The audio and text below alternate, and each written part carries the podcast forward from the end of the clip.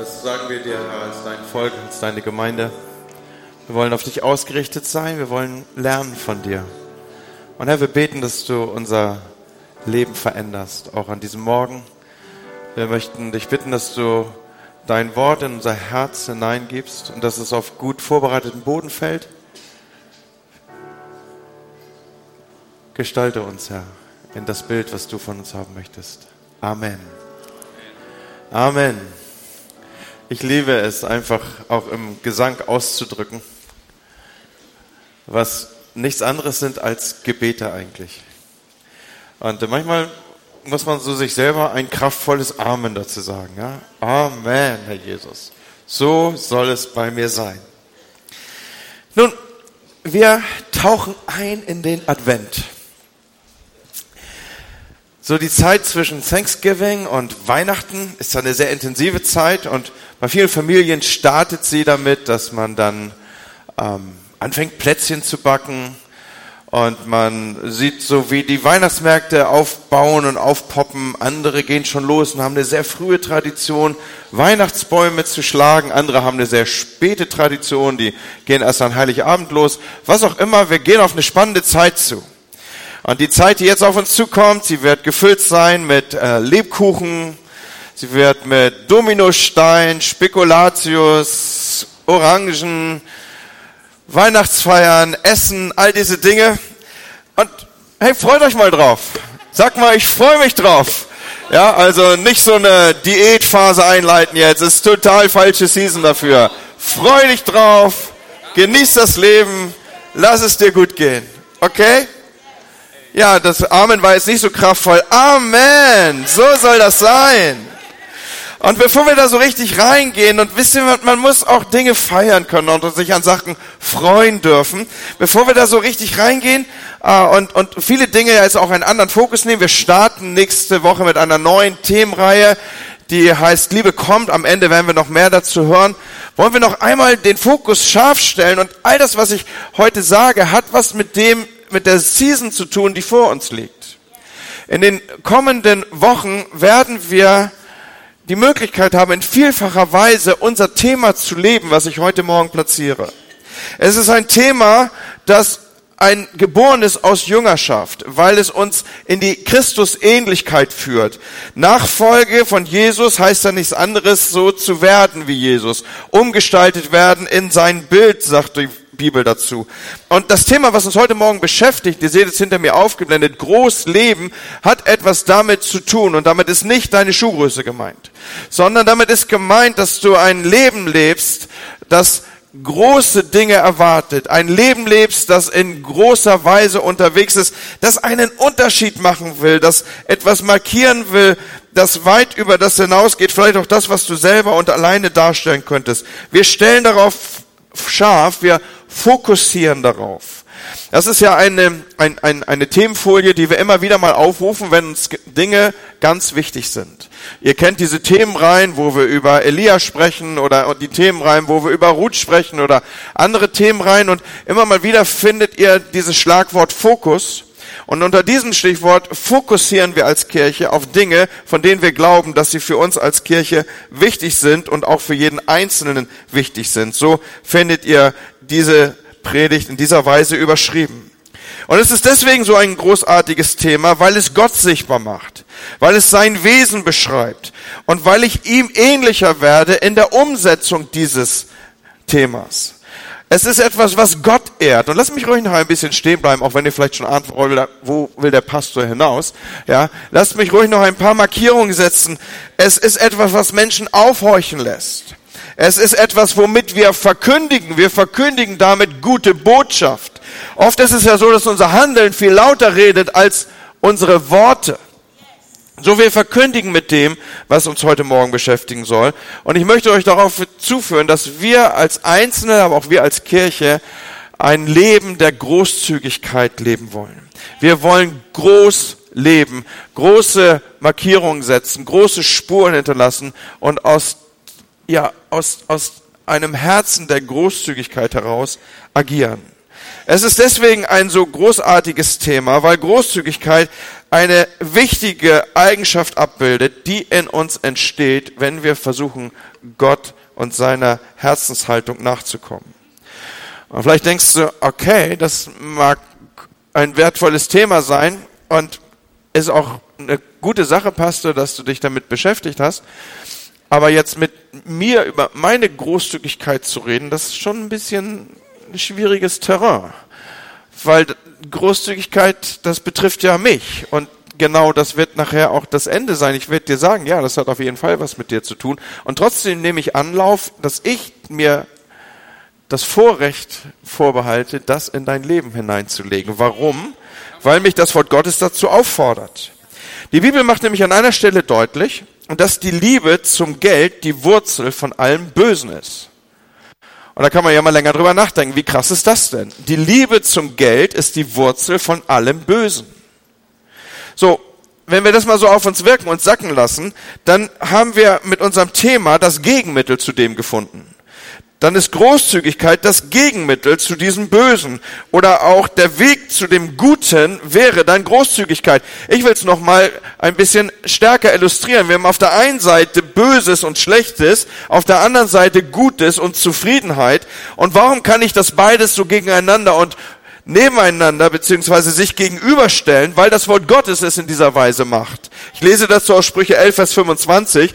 Dem Großzügigen geht es gut und er ist zufrieden. Wer anderen hilft, dem wird selber geholfen. Nochmal hier der Fokus gesetzt und scharf gestellt. Dem Großzügigen geht es gut und er ist zufrieden. Dem gegenüber steht Schlechtes und Böses und das resultiert daraus, dass jemand klammert, hält, nicht gibt, eng führt und eben Geldliebe als eine Wurzel zu Bösen in sich Entwicklung finden lässt. Und das will niemand, oder? Sind wir uns mal einig, ne? So kurz vor Weihnachten. Das will ja niemand. Natürlich wünschen wir uns, dass es gut geht, dass es uns gut geht. Niemand will irgendwie die Wurzel allen Übels in seinem Leben entwickeln, will hier aufsitzen. Aber offensichtlich, lass es mich trotzdem nochmal in dieser Schärfe formulieren, hat der Mensch die Wahl. Er kann sich für das eine wie für das andere entscheiden. Und ich will uns heute Morgen gewinnen, dass wir uns für die richtige Seite entscheiden. Es ist ein bisschen so wie nach der Predigt, kommt der Mann nach Hause und die Frau fragt ihn, und worüber hat der Pastor gepredigt? Und dann sagt er, weil Männer ja nicht so viel reden, über die Sünde. Und dann sagt sie zu ihm, ja, und wie jetzt genau? Und dann sagt er, er war dagegen. So, es ist ziemlich eindeutig, wo ich mit euch hin will, ja, aber trotzdem hört mir mal weiter zu. Okay? Also natürlich wünschen wir uns, dass es uns gut geht und niemand will dieser Wurzeln allen Bösens aufsitzen. Und doch haben wir die Wahl und wir wollen uns für die richtige Seite entscheiden. Und wir wollen uns mal dieses Gegenmittel zu Bösem anschauen gucken, wie es funktioniert, welche Wirkung es entfaltet und wie es angewendet wird. Und ich tue das anhand von vier Geschichten, zu denen ich euch mitnehmen möchte. Wir werden also einen Gang durch die Bibel machen heute Morgen. Und vier Geschichten werden zu vier Aussagen werden, die wir dann auch so formulieren und mitschreiben können. Und wenn du dieser guten Tradition folgst, dass du so ein, ein Predigtagebuch führst, vier Aussagen werden heute Morgen in dein Predigtagebuch wandern können. Und behalten wir im Hinterkopf, es geht darum, den Weg zum Guten zu finden, welche Schritte man gehen darf oder wie denken und handeln großzügige Menschen.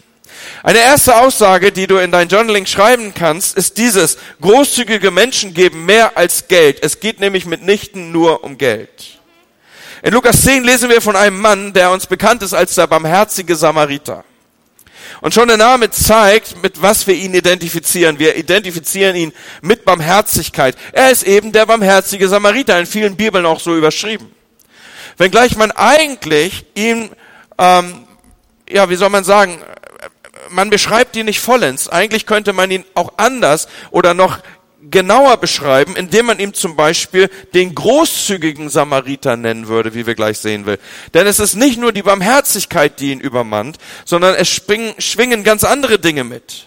Ich gebe uns die Geschichte nochmal in Kurzform wieder. Jemand ist auf der Reise und wird auf der Reise überfallen.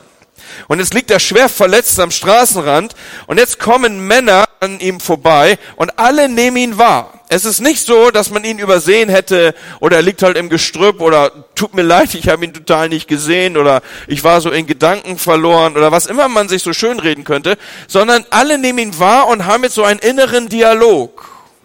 Wie wir ihn alle kennen, ne? Jeder von uns kennt so seine inneren Dialoge. Und dann, dann kommt ein anderer, ein Fremder auch vorbei und er behandelt seine Wunden. Er setzt ihn auf seinen Esel, er bringt ihn in das Gasthaus. Und nicht genug, er gibt dem Wirt Geld für seine weitere Behandlung und sichert dem Wirt zu, was immer noch anfallen sollte, ich werde dafür aufkommen. So, dieser Mann ist weit mehr als barmherzig, dieser Mann ist großzügig. Und wir können von ihm lernen, was Großzügigkeit bedeutet. Er gibt dem aus seinen Möglichkeiten und teilt zu. Und noch einmal, lasst uns das nicht reduzieren auf Geld, sondern hier haben wir es, wenn wir das Thema Großzügigkeit aufrufen, nicht einem Geldtopic zu tun. Auch wenn es an Geld oft messbar wird. Okay, manchmal braucht man ja so eine Skala, an der Dinge messbar werden. Wenn du Zeit investierst, dann ist die Skala dazu natürlich Zeit. Wenn du in, an anderer Stelle, wenn, wenn, wenn du ein, eine Meile investierst, wo Jesus sagt, wir gehen die extra Meile, dann macht sich das messbar an der extra Meile, die du gehst. Und Großzügigkeit kann sich auch messen, zum Beispiel an der Skala Geld. So, aber bitte nicht nur und ausschließlich das als ein Geldtopic verstehen. Großzügigkeit bezieht sich mitnichten nur auf deine Finanzen, sondern es ist ein Herztopic. Es ist eine Herzensangelegenheit. Es ist etwas, wo du gerufen bist und gefragt bist, wie gehe ich mit den Ressourcen, die ich habe, um? Dass du dein Haus öffnest, dass du deine Möglichkeiten öffnest, dass du dein Auto zur Verfügung stellst, dass du dein Talent gibst. Das, was hier stattfindet, wo wir gerade Teil von waren. Menschen haben uns geführt in die Gegenwart Gottes. Das ist ein Herztopic insofern, als dass hier donnerstags geübt wird und heute Morgen um kurz nach sieben man sich auf dem Weg macht und hier ist und dann, dann, dann geben sich Leute rein und machen eine Soundprobe und dann kommt ein erster Gottesdienst, dann ein zweiter und dann kommt eine Nachbesprechung und dann kommt eine Feedbackrunde. Versteht ihr? Äh, diese Kirche ist gebaut auf vieler, vieler Menschen, die ihr Leben zur Verfügung stellen. Das ist weit mehr als Geld. Draußen auf dem Parkplatz oder an der Coffeebar oder, oder was können wir die Leute feiern, die mit unseren Kindern arbeiten. Leute, das ist großartig. Das ist großartig. Und auch und gerade parallel zur letzten Konferenz, wenn, wenn da die KidsCon läuft und Menschen investieren sich in Kinder, wie hammer ist das? Und es geht weit über ein Geldtopic hinaus. Es ist eine Haltung des Herzens. Ich gebe und ich frage nicht vordergründig danach, was habe ich davon? Denn die Großzügigkeit dieses barmherzigen Samariters, die beginnt lange vor dem Moment, und lange vor der Zeit, wo er am Ende dann auch noch die Brieftasche aufmacht. Schaut, er nimmt sich erstmal Zeit, die Not zu sehen. Und dann nimmt er Zeit und fokussiert darauf und er hilft jetzt. Und was passiert? Er steckt Energie hinein, er steckt Kraft hinein. Hast du mal versucht, einen erschlafften Körper auf dem Esel zu heben? Da brauchst du Muckis. Und dann ist er bereit, und auch das ist mir ein wichtiger Punkt, dieses Leid überhaupt an sich heranzulassen. Das ist heute ja auch schon eine Schwierigkeit, das überhaupt an sich ranzulassen. Er teilt sein Herz. Gibt sich selber. Er hat das, was ihm anvertraut ist, an Zeit, Geld, Emotionen, Kraft, ist er bereit, großzügig zu investieren. Und, und das tut er übrigens nicht berechnend.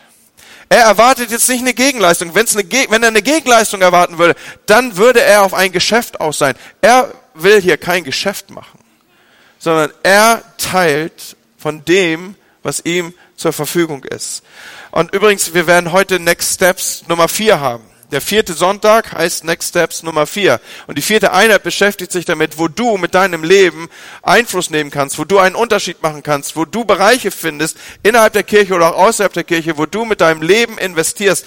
Und noch einmal, das geht hier nicht um ein Geldtopic, es geht um ein Topic, wo du abgibst, wo du hinein investierst. Und Freunde, wir haben alle die gleiche Zeit. Ja, man trifft ja immer wieder mal Leute, die sagen, boah, ich würde ja, aber ich habe keine, keine Zeit. Also es ist jetzt nicht so, dass die Zeit ungerecht verteilt wäre. Jeder von uns hat die gleiche Zeit. Wir setzen nur unterschiedliche Prioritäten. Okay? Aber was tut er hier? Er setzt sich ein. Und noch einmal die Brücke geschlagen zu unserem Step Next Steps 4. Hier schaffen wir dir eine Möglichkeit. Und weißt du, weißt du, das, das, da geht's um dich. Weil Jesus sagt mal, dass das Leben dann maximale Erfüllung hat, wenn wir angefangen haben zu kapieren, dass es nicht um uns geht, sondern wenn wir es für andere leben. Das ist Lebensqualität, Leute. Da fängt Lebensqualität an. Und wenn du sagst, boah, ist das Leben langweilig und warum und wieso und könnte nicht mal und so, hey, lass dich herausfordern. Fang an, dein Leben für andere zu leben. Und es ist weit davon entfernt, dass es langweilig ist. So großzügige Menschen geben mehr als nur Geld, weil Großzügigkeit hat zuerst was mit unserem Herzen zu tun und erst nachgeordnet und als Folge von dieser Haltung auch mit unserem Portemonnaie. Nummer zwei. Kannst du noch? Ich bin ja auch erst am Anfang. Du musst noch. Okay? Großzügige Menschen geben mehr als gefragt ist. Ich nehme euch zu einer nächsten Geschichte mit. Diese Geschichte findet ganz vorne im Alten Testament statt. Du musst weit nach vorne blättern jetzt. Und da gibt es diese Geschichte, wo Mose dem Volk Gottes die Anweisung gibt, einen Ort zu kreieren, einen, einen Ort zu schaffen, an dem Gottes Herrlichkeit wohnen würde. Das ist ein Wunsch von Gott. Gott kommt zu Mose und bittet ihn um Weitergabe dessen an sein Volk und sagt, Gott, ich, Gott sagt, Mose, ich, ich wäre so bei euch. Ich würde so gerne einen Ort gestaltet wissen, an dem meine Herrlichkeit beständig wohnt. Ein Ort, der aufgesucht werden kann, um in meine Gegenwart zu treten. Und so nimmt Gott dies, diesen Wunsch, trägt ihn zu Mose. Mose trägt ihn weiter zum Volk und Mose gibt klare Anweisungen, wie dieses Haus oder dieses Zelt Gottes aussehen soll. Und er gibt diese Anweisung an das Volk weiter. Und dann heißt es in, in äh, Kapitel 35, Vers 5, da hat der Herr befohlen, jeder, der freiwillig gibt, soll dem Herrn folgende Abgaben entrichten. Und jetzt ist Gott sehr detailreich, ne? wir lieben es ja, wenn Gott konkret redet. Und dann, dann gibt er eine ewige Liste, was alles nötig ist. Und jeder kann so seine inneren Parameter durchscannen und kann sagen, uh, habe ich, äh, habe ich, Purpurgold, habe ich, ähm, irgendwelche Farbe habe ich. Und wenn es dann so zu dieser Liste kommt, so Akkuschrauber, Bohrschrauber, Schieblehre, dann macht überall Eddie seinen Haken hinter und Alex Richard und so. Und dann geht's wieder weiter mit Teppich und dann kommt Teppich habe ich und Felle habe ich. Kunstfell natürlich. Und all diese Dinge, ja, so habe ich. Und jeder bringt so seinen Teil. Eine ewig lange Liste. Aber jetzt kommt es zu einer faszinierenden Szene. Als die Handfänger, Handwerker nämlich anfangen wollen zu arbeiten, da machten sie eine Kaffeepause. Weil jeder Handwerker fängt mit einer Kaffeepause an. Nee, gar nicht wahr. Jeden Morgen brachten die Israeliten weitere Gaben, heißt es jetzt hier im Text. Da unterbrachen die Kunsthandwerker ihre Arbeit am Heiligtum und kamen zu Mose. Die Leute haben mehr Material gespendet, als für die Arbeit benötigt. Da ließ Mose im ganzen Lager bekannt geben, niemand soll mehr etwas anfertigen, um es für den Bau des Zeltes zu spenden. Lass uns die Szene mal kurz aufnehmen. Also jetzt ist, alles ist schon da. Jeder hat seinen Teil gebracht. Und was passiert? Also es ist ja nicht nur die Szene, dass, dass, dass die Handwerker sich ständig unterbrochen fühlen und irgendwie nicht zum Arbeiten kommen und dass jetzt gesagt werden muss, hört mal auf zu bringen, Leute sondern ich finde find diesen ersten Satz, der hat mich irgendwie, als ich diesen Text auf mich wirken ließ, der hat mich irgendwie fasziniert. Jeden Morgen brachten die Israeliten weitere Gaben. Hey, das, das, das wurde zu einer Routine. Jeden Morgen. Ja, du hast so dein Zelt aufgeräumt und hast ein paar Sachen geordnet, hast eine Schublade aufgezogen und hast gedacht, krass, schon wieder eine Goldkette. Und hast dich auf den Weg gemacht jeden Morgen brachten die Israeliten weitere Gaben. Ist das Hammer oder ist das Hammer? Oder ist das Hammer? Also das ist richtig Hammer, ne? So. Also jeden Morgen so viel, dass, dass die, die Handwerker fühlten sich gestört. Das gibt's auch übrigens, ne? Also wenn du zu viel Kaffee bringst, dann stört das die, ne? Und das macht sich schlecht auf der Stundenrechnung. Also pass auf, und die fühlten sich gestört, gehen also zu Mose. Also was ein Problem, ne? Und stellt euch vor, und jetzt sagt dann Mose irgendwann, hört mal auf. Und wie, wie, wie kann es dazu kommen? Wie kann es dazu kommen? Und die Antwort finden wir im Text, im Kontext auch dieses Textes. Da heißt es, jeder, der freiwillig gibt, oder Luther übersetzt es in der neueren Übersetzung, jeder, dessen Herz dazu bereit war. Und die alte Luther sagt sogar, jeder, dessen Herz ihn antrieb. Hier war offensichtlich, wir haben es hier offensichtlich mit Leuten zu tun, die einem inneren Antrieb folgend Dinge bringen. Und sagen, ich, ich, ich will so gerne Teil davon sein. Ich will, ich will mit meiner Gabe Teil davon sein, dass ein Ort geschaffen wird, an dem Gottes Herrlichkeit wohnt. Ich will mit meiner Gabe Teil eines, eines Ortes, eines Zustandes, einer, einer, eines Platzes sein, an dem Menschen heil werden, an dem sie Hoffnung finden, an dem sie Zuflucht erkennen und all diese Dinge. Und Freunde, was, was, was hier passiert, ist folgendes. Großzügigkeit, die hier gelebt wird, sie ist nicht durch Bedarf und Bitte gesteuert, sondern sie ist aus einem inneren Antrieb gesteuert. Und die Frage ist, lasse ich mich innerlich bewegen? Habe ich ein Herz, das mich antreiben kann? Reagiere ich auf das Reden Gottes? So vor ungefähr einem Jahr, ich weiß nicht, ob ihr das erinnert, da haben wir hier eine Themenreihe gehabt, ein Leben voller Segen. Und wir haben so viel uns möglich war, euch jeder ein Buch geschenkt. Und äh, es ist ja so, wenn man predigt, dann, dann, dann ist das natürlich, also als erstes muss man mal selber satt werden von dem Tisch. Versteht ihr das Bild, was ich hier gebrauche? Und so haben Lüdi und ich, wir haben, wir haben äh, uns zusammengesetzt und haben haben so darüber gesprochen und wir fühlten so, als wenn Gott zu uns redet über einen, einen Betrag, den, den wir in Regelmäßigkeit geben sollten. Und wir haben, äh, das haben wir so noch nie gemacht. Und, und dann habe ich zu Gott gesagt, ja, und, und ich gebe dir ja mein Leben und so. Und, äh, wisst ihr das so, wenn man, wenn man dann mit Gott so ins Gespräch kommt, so diese inneren Dialoge? Und habt, habt ihr Gott schon mal die Welt erklärt? Wie das so alles funktioniert da draußen und, und äh, dass es ja auch Verpflichtungen gibt und diese Dinge und ja, und ich weiß nicht, ich habe Gott tagelang die Welt erklärt, ja. Und ich habe so das Gefühl gehabt, Gott grinst mich an und sagt, okay, bist du jetzt fertig? Hast du jetzt alles? Hast du noch ein Argument?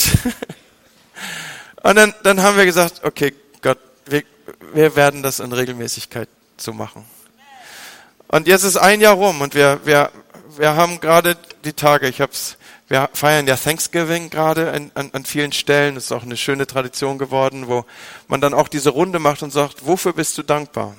Und ich habe so zurückgeschaut auf das Jahr und habe gesagt, Gott, ich bin dir dankbar für all das, was du mir gegeben hast.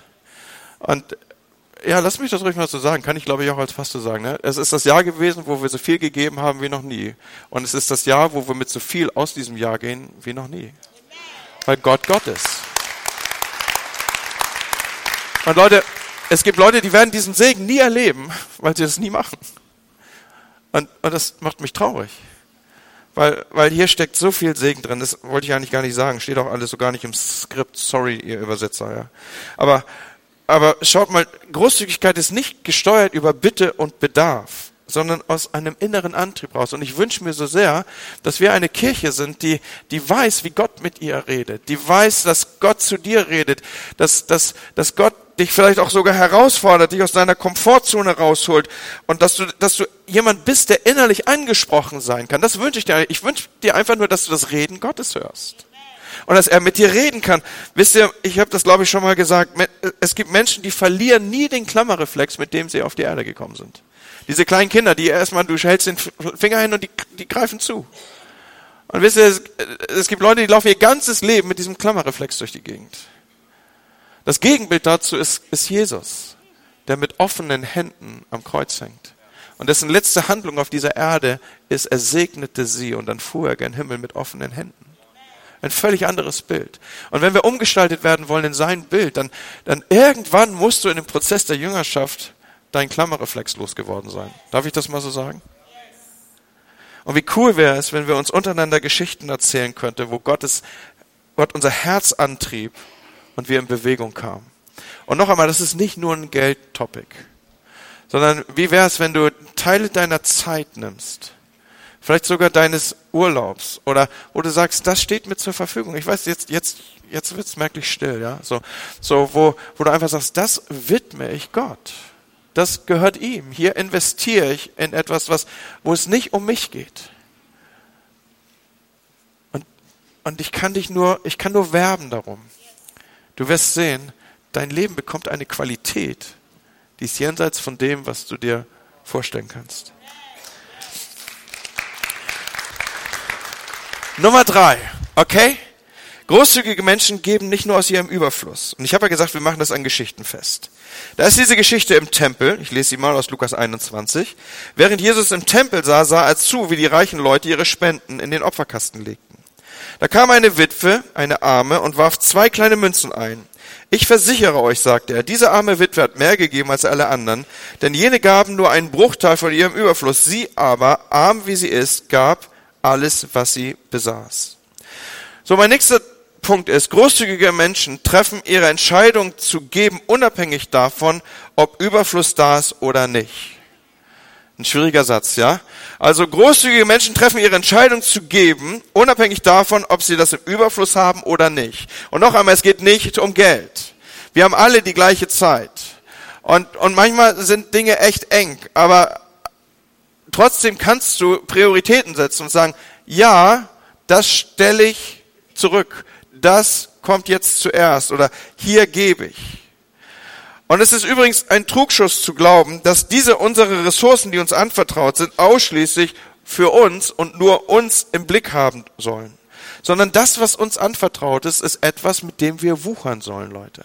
Etwas, was wir vermehren sollen. Du kannst mit deiner Zeit etwas gestalten, was, was größer ist. Du kannst mit deinem Lächeln, mit deiner Gabe, mit deinem Talent etwas gestalten und du kannst mit deinem Geben etwas gestalten und du kannst es, du kannst es mehren. Lass mich da kurz drauf eingehen. Natürlich, vordergründig, wir haben uns das verdient. Wir haben dafür gearbeitet. Wir dürfen auch die Früchte unserer Arbeit genießen. Das ist ein wichtiger Punkt, auch einfach sich mal sich mal was zu gönnen, ja, so, so gönn dir, ja. Es, es, es ist gesund, das zu machen. Aber doch, andere Menschen arbeiten auch viel und bekommen keinen Lohn oder nur wenig für ihre Arbeit. Und Leute, dass wir in einem Land geboren sind, wo wir Zugang zu Medizin und zu Bildung und zu bezahlter Arbeit haben, das haben wir ja nicht verdient, das haben wir ja nicht selber gewählt oder ausgesucht. Das ist Gnade von Gott. Uns ist also etwas zur Verfügung gestellt und es ist unsere Verantwortung, das, was uns zur Verfügung gegeben ist, so einzusetzen, dass wir darüber gute Verwalter sind. Und gute Verwalter verbrauchen nicht nur, sondern sie mehren auch. Und wie kannst du etwas mehren, was dir anvertraut ist? Denn das wäre ja gutes Verwalten. Und, und interessanterweise, fass es oder fass es nicht, oder fasse es, wer es fassen kann, glaube ich, hat Jesus immer gesagt, ja. Gottes Wort sagt, es wird dadurch mehr, dass du es wie Saatgut weggibst. Wie krass ist das? Es wird dadurch mehr, dass du es wie Saatgut weggibst. So, die Ernte ist immer größer als die Saat. Hast du das schon gewusst? Sag dir das mal, die Ernte ist immer größer als die Saat. Immer. So, also gutes, gute Verwaltung heißt, ich mehre etwas und ich mehre etwas dadurch, dass ich es weggebe. Schlicht dadurch, dass ich meine Erstlingsgabe ins Haus Gottes trage, habe ich mehr. Ich weiß nicht, wie ich euch das klar machen soll. Das ist ein Prinzip Gottes. Das sind Dinge, die das Übernatürliche berühren hier. Wir reden die Prinzipien des Königreiches. So, wir feiern den ersten Tag der Woche, den Sonntag, weil es nicht der letzte Tag der Woche ist, sondern der erste Tag insofern, als dass wir diesen Tag, wir heiligen die Woche quasi Gott dadurch und sagen, nimm diese meine Woche, ich separiere dir einen Teil des ersten Tages der Woche und ich richte mich am Anfang der Woche auf dich aus. Deswegen feiern wir unter anderem Gottesdienst. Weil wir damit sichtbar machen, Gott, du hast die erste Priorität in unserer Woche, in unserer Zeiteinteilung. Und, und, und Leute, bei denen Gottesdienst immer hinten runterfällt, die haben ein Problem mit ihrer, Priorität, mit ihrer Priorisierung. Versteht ihr, was ich sagen will?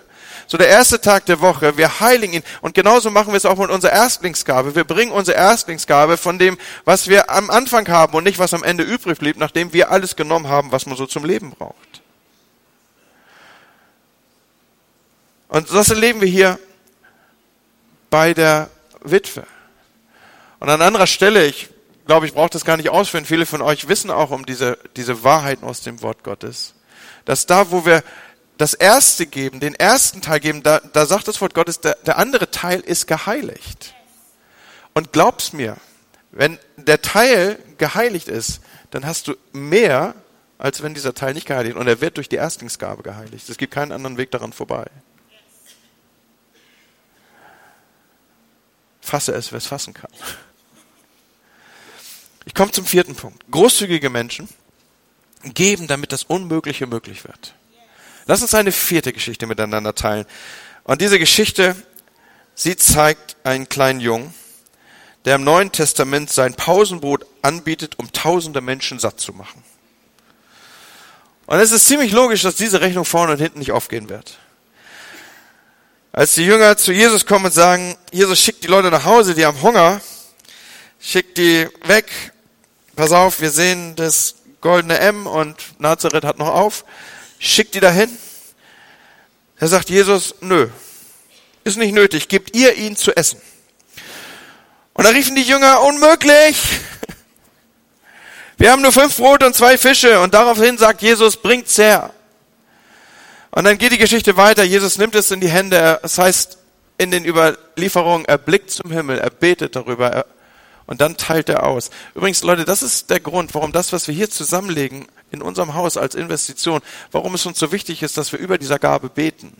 Weil wir wissen, durch das Beten über dieser Gabe wird sie gesegnet und wir legen sie symbolisch in die Hände Jesu und wir wissen, wir haben es erfahren, immer wieder gesehen, im Privaten wie auch im Leben als Kirche, dass das, was wir Jesus in die Hände legen und wo, wo wir ihn darum bitten, dass er es segnet, es findet in übernatürlicher Weise Vermehrung. Glaub es. Und deswegen tun wir das hier. Ich will euch einfach erklären, auch warum tun wir, was wir tun in dieser Kirche. Aber hier zurück zu unserem kleinen Jungen. Er, dieser kleine Junge hat gegeben, was er hatte, obwohl er wusste, dass menschlich gesehen er nicht die Lösung des Problems sein wird. Es war ein Tropfen auf den heißen Stein. Aber es war eben auch das, was er hatte. Und ich habe diesen vierten Punkt eingeleitet, indem ich gesagt habe, großzügige Menschen geben, damit das Unmögliche möglich wird. Er gab sein Pausenbrot nicht deshalb, damit jemand anders davon satt werden würde. Das wäre auch eine geniale Tat und das könnte man feiern. Und man würde sagen, was für ein süßer Junge und wie selbstlos aber er gibt, er riskiert sein eigenes Essen, seine eigene Versorgung, seine eigene Sicherheit, um zu sehen, was Jesus damit tun könnte, wenn er es ihm gibt. Und ich finde, dieser Punkt ist großartig. Er gab, damit Unmögliches möglich werden kann. So Großzügigkeit bedeutet also nicht, ich habe immer alle Ressourcen parat, es ist alles durchgetimt, es gibt einen Anteil und der ist entsprechend gewidmet. Auch das gehört dazu. Aber manchmal bedeutet Großzügigkeit eben auch, ich lege das auf den Tisch, was ich habe, um zu sehen, dass damit etwas erreicht wird, was größer ist als ich selber. Und was für ein Segen, ein Teil davon zu sein. Großzügige Menschen geben auch, damit das Unmögliche möglich wird. Und wisst ihr, wir, ich, ich, ich wünsche mir das für mein Leben, dass Gott zu mir redet. Und ich wünsche mir das für uns als Kirche, dass wir das Wesen Gottes repräsentieren. In den nächsten Wochen werden wir, werden wir vielfach Gelegenheit dazu haben. Du kannst, ich werde, ich habe mir vorgenommen, dass ich nie wieder sagen will, bitte gebe Geld. Aber ich habe mir auf der anderen Seite auch vorgenommen, dass ich immer sagen werde, rede mit Gott darüber, was du geben sollst. Viel besser. Wenn Gott mit dir redet.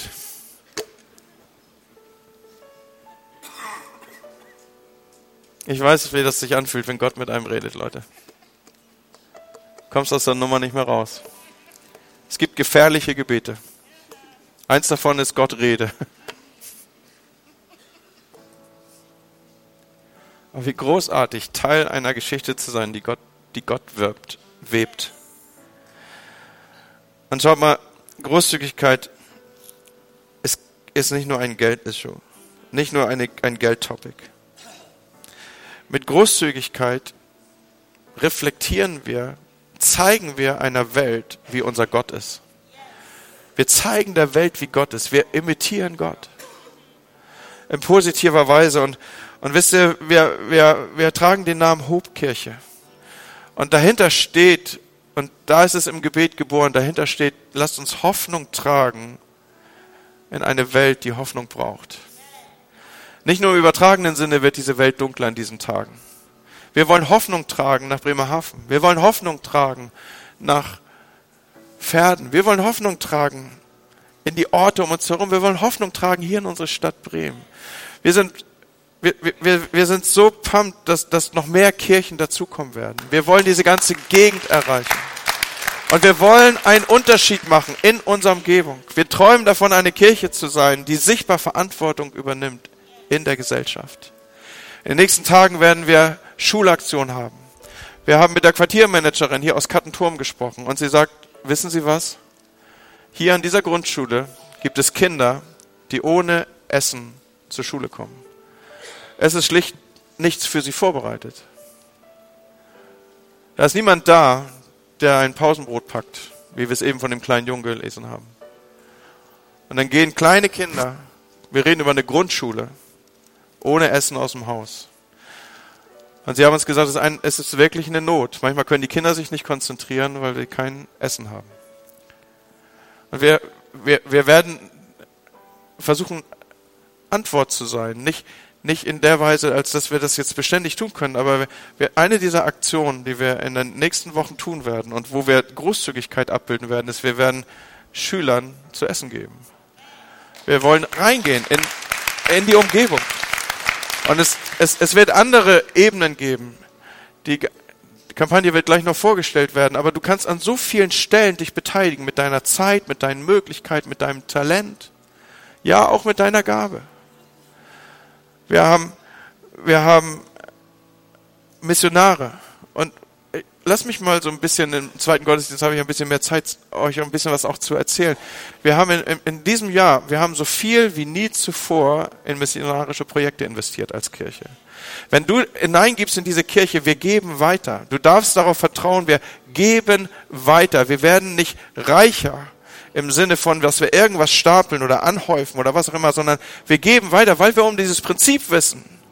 Wer gibt, dem wird gegeben. Und wir, ich möchte dir sagen, du bist ein Teil davon. Du bist ein Teil davon, wenn, wenn, wenn Gemeinden in Frankreich gebaut werden. Du bist ein Teil davon, wenn weltweit Schulen aufgebaut werden, wo Leute ausgebildet werden, die das Evangelium verkünden. Du bist ein Teil davon, wenn wir Leute nach Thailand senden können. Du bist ein Teil davon. Diese Kirche wird national und international Einfluss haben können durch dein Geben, durch das, was du tust. Und das haben wir im letzten Jahr so viel wie noch nie gemacht. Warum? Weil, weil wir sind Gottes Bodenpersonal. Wir sind manchmal die einzige Bibel, die Leute lesen können. Und wir wollen Hope, wir wollen Hoffnung tragen in diese Welt hinein. Und ich lade dich so sehr ein, ein Teil davon zu sein und zu, zu verstehen und zu erleben, was für ein Segen darin liegt. Wisst ihr, Gottes ganzes Wesen ist Großzügigkeit. Wir sind in der Schöpfung. Ich sehe das, wann immer ich bei mir die Jalousien hochziehe, gucke ich auf meine Eiche im Garten. Ich habe die schon vielfach benutzt zum Beispiel. Ja. Und wisst ihr, was typisch ist für eine Eiche, dass sie Eicheln hat? Eine einzige Eichel, Gott hätte ausgereicht, die Vervielfältigung dieses Baums zu sichern. Stattdessen kann ich eine Schweinezucht aufmachen mit meinen Eicheln. Versteht ihr? Do it. Das mache ich aber in deinem Garten, Michi. So, Gott ist verschwenderisch in all seinem Tun. Er gibt seinen eigenen Sohn. Das Liebste, was er hat. Er ist großzügig im Geben, er ist großzügig in Gnade, lange bevor ich eine Entscheidung treffen konnte. Und wie kann man darauf reagieren, auf so einen großzügigen Gott, indem wir, indem wir ihn abbilden, indem wir ihm ähnlich werden? Da, da komme ich nochmal zu diesem Punkt der Persönlichkeit. Du kannst das nicht delegieren. Du kannst nicht sagen, wow, meine Kirche ist großzügig. Deine Kirche kann nur so großzügig sein, wie du großzügig bist. Großzügigkeit ist nicht delegierbar. Es, es, hat immer was mit dir zu tun. Das kannst du auch nicht wegschieben. Das, das lernst du in jungen Tagen. Und, und, und da gibt's nicht so diesen Punkt, wenn ich denn mal. Hey Leute, ich habe die, die Tricks kenne ich alle, habe ich alle ausprobiert. Ich bin ja noch in einer Zeit groß geworden, wo man im Chor sang, ja.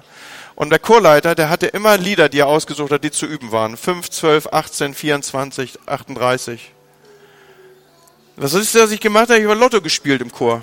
Ich habe immer die Zahlen angekreuzt, die der Chorleiter zu üben rausgesucht hatte. Und habe immer gesagt, Gott, ich mache einen Deal mit dir. Ich gebe dir auch den Zehnten.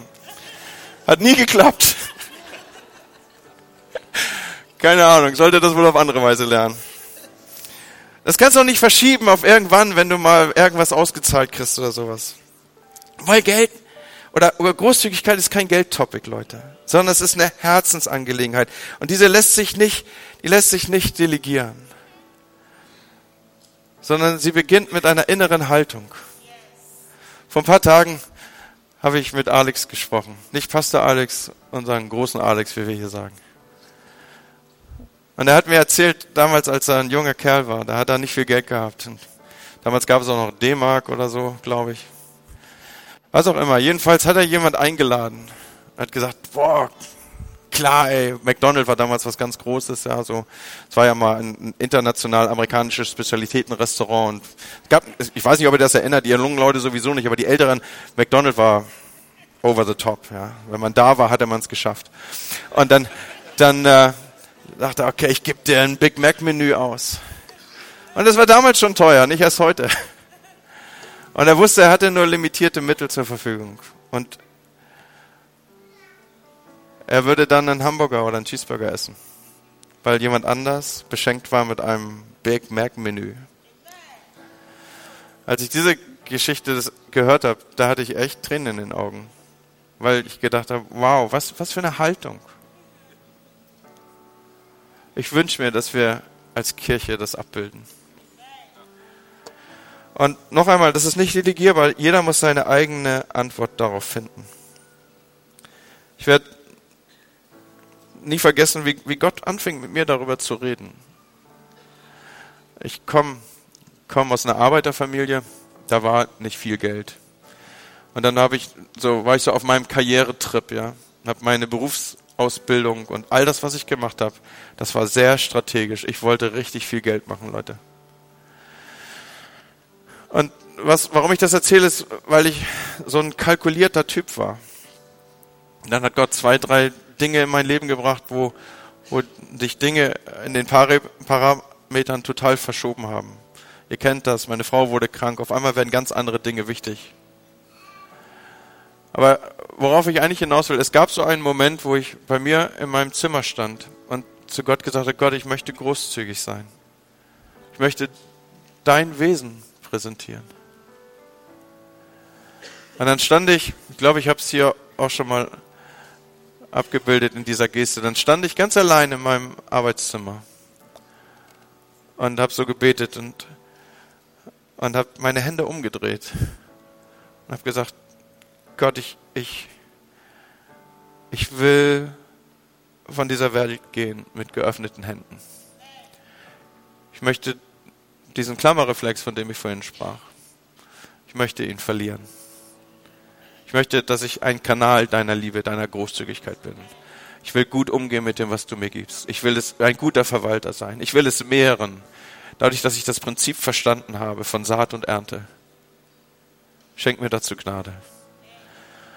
Und ihr Lieben, wir, wir gehen in, in diese Season hinein, wo, wo viele von euch schenken werden in den nächsten Wochen. Tut das nicht mit Kalkül, der schenkt mir das, dann schenke ich ihm jenes. Oh, wie teuer mag dieses Duschgel gewesen sein. Mal gucken, was ich adäquates finde. Ich meine, seien wir ehrlich, oder? So eine Gedanken haben wir alle im Hirn. Sondern Gott, wenn da ein Impuls ist, lass mich jemand beschenken. Oder wenn wir als Kirche Gottes Wesen repräsentieren wollen in den nächsten Wochen besonders, lass uns als Kirche in den nächsten Wochen besonders großzügig sein. Und Herr, wir beten, dass du uns segnende Hände gibst. Ich bitte euch, dass ihr mit mir aufsteht. Und vielleicht ist jemand hier, der, der sagt, ja, diese Botschaft möchte ich, möchte ich, die berührt mich. Dann bete doch mit mir zusammen an dieses Gebet und halt deine Hände mal so. Auch nicht so, nicht so, auch nicht so, sondern so.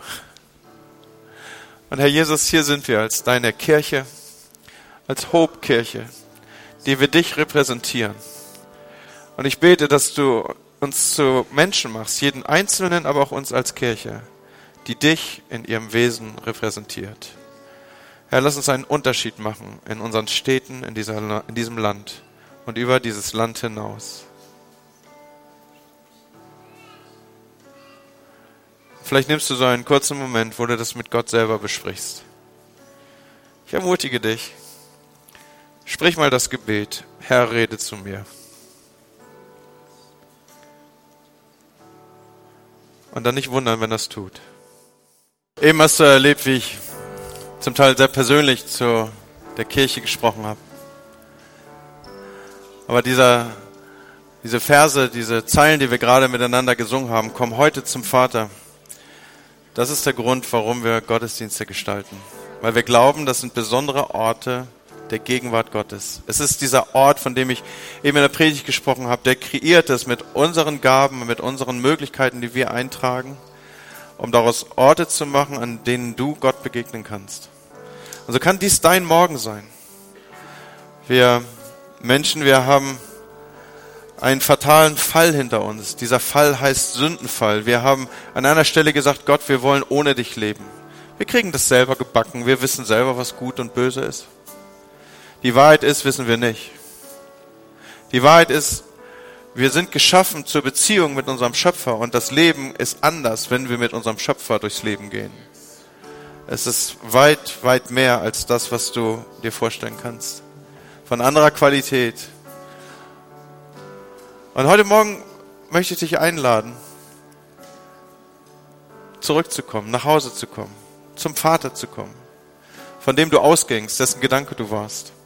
Und ich weiß, das wird nicht der Moment deiner Bekehrung sein, vielleicht hast du dieses Wort schon mal gehört, aber es kann der Moment einer Entscheidung sein, dass du von nun an einen anderen Weg, einen umgekehrten, einen auf etwas anderes orientierten Weg gehen willst. Und dazu lade ich dich ein. Im Anschluss an diesen Gottesdienst werden rechts und links Menschen stehen, wir nennen die Beter, die mit dir beten werden, mit dir zusammen zu Gott gehen werden und das, was du vielleicht heute Morgen entscheidest, noch einmal festmachen. Aber wozu ich dich einladen möchte, ist eine Entscheidung zu treffen, ich will mein Leben mit diesem Gott leben. Und vielleicht denkst du, keine Ahnung, was das bedeutet. Das ist immer so. Wenn man etwas erfahren will, was man noch nie erfahren hat, dann muss man etwas tun, was man noch nie getan hat. Deswegen lade ich dich ein, dich darauf einzulassen. Ein Leben mit Gott.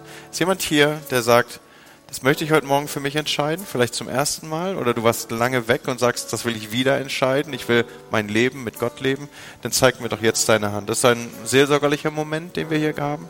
Dankeschön, ich sehe da zwei Hände. Ich sehe da eine Hand, ich sehe da hinten eine Hand. Dankeschön. Ja, das sind viele Hände. Komm, zeig mir nochmal. Ist noch jemand da, der sagt, das ist der Tag, mein, mein Tag, wo ich das entscheide?